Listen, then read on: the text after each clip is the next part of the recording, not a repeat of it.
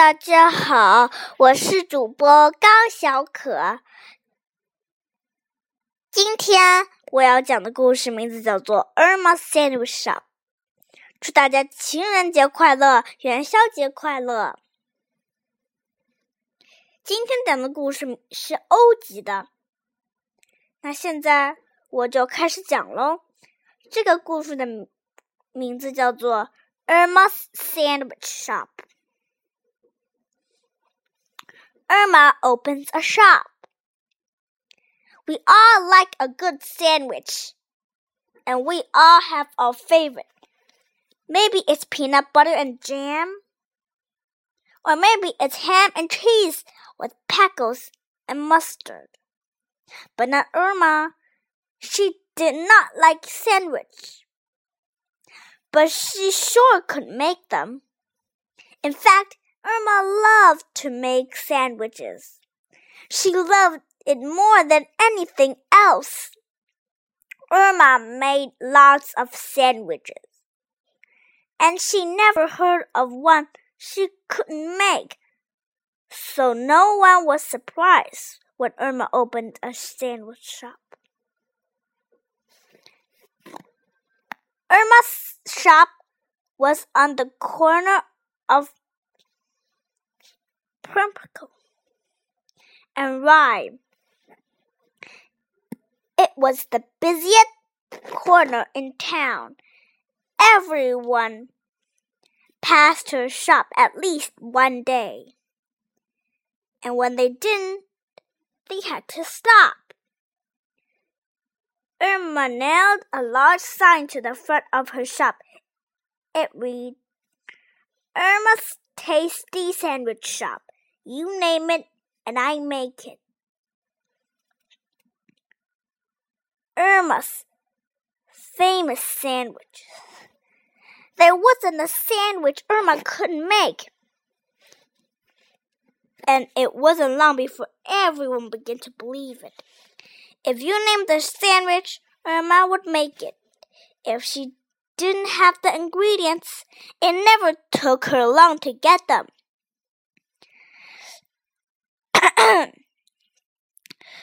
she had every kind of bread known and had a whole wheat. She had rye, she had paprika, and she had sorghum. Why, she even had plain white bread. She had bread with nuts in it, and she had bread with fruit in it, and she baked it all in the back of her little shop. If Irma didn't have the bread you wanted, she would bake it. Irma's first customer was Robin Cornwall. He wanted corned beef with sweet cheese and circlet. And he wanted in rye bread. Irma called the sandwich and Robin. It was a big hit at the shop. She told more Robins than any other sandwich. Little George Tawdry came into Irma's shop more than anyone else did. Each day he stopped at Irma on his way to school, and each day he ordered a different sandwich. Uh, the kids in the lunchroom were impressed with Joy's sandwiches. He loved sausage sandwich with chocolate sauce and pea bean spawns. But his most in, impressive sandwich was one stack high, ten with ten different kinds of meat. Between each layer of meat was something different. There was mustard and ketchup and lettuce and peppers.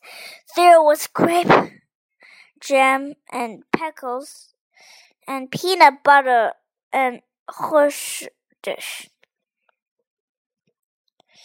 Most people got a stomachache just watching Joe eat his amazing sandwich, but not Joey.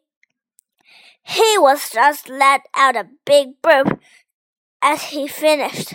Then he would smile and wipe off his face. All the animals want sandwiches. Irma became a very famous sandwich maker.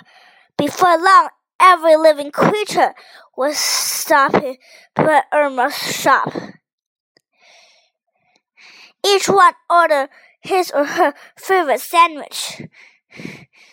One day, Sammy Snake slithered into from a neighboring sweep. His tongue flicked wildly for the scent of her favorite meat. What can I make for you? asked Irma. Sammy thought for a minute. Then she replied, I have a rat and lizard sandwich with bug root. Okay, said Irma, but that one will take a little time. I'll have to go out and get the ingredients. I'd have to wait, said Sammy with a smile. Truly good sandwich is worth waiting for. An hour later, Irma was back. She had a basket full of rats and lizards and bugs. She carefully laid them among fresh lettuce between two slices of rye. Sammy swallowed the sandwich in one big gulp. Then she slid out of Irma's with the blood in his stomach. The next day, while the vulture swooped into Irma's shop, Val sat on the corner and waited patiently for his service. Soon Irma came out of the kitchen to take Val's order. What can I make for you? asked Irma. Val asked to see a menu, but she didn't see anything she liked. Your sciences name it and you'll make it. Is that true? asked Wolf. You bet it is, said Irma. Hasn't been a sandwich yet? I can't make it. So, without will it be? My fine feathered friend. How about some fresh dead upsum? Then add some squashed crow and rinse mouths with honey mustard, said Rom. Irma just smiled and said, coming right up. After driving along the highway to collect the ingredients, she returned to the shop. She quickly made Vos's sandwich. Vos ripped it apart and ate it in a flash.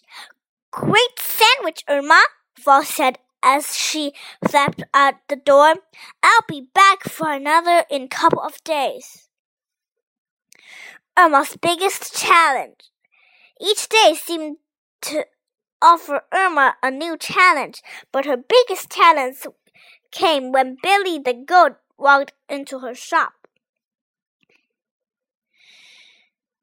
Welcome, Billy, said Irma as she ran the door open with his horns. I suppose you have come to challenge my sandwich making ability. So, what will you have?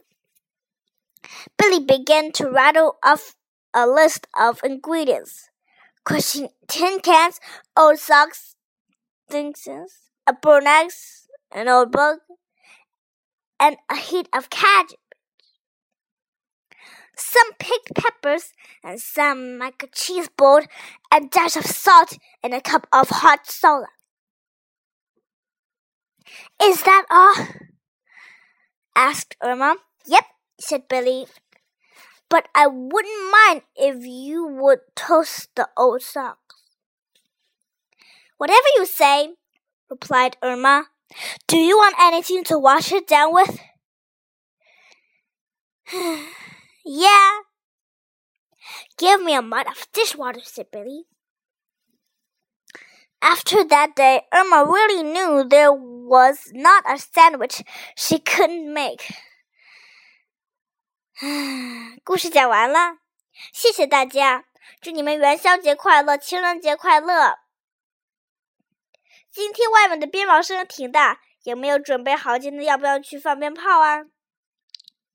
我们家里今天要吃吃饺子，你们家里有没有？再见。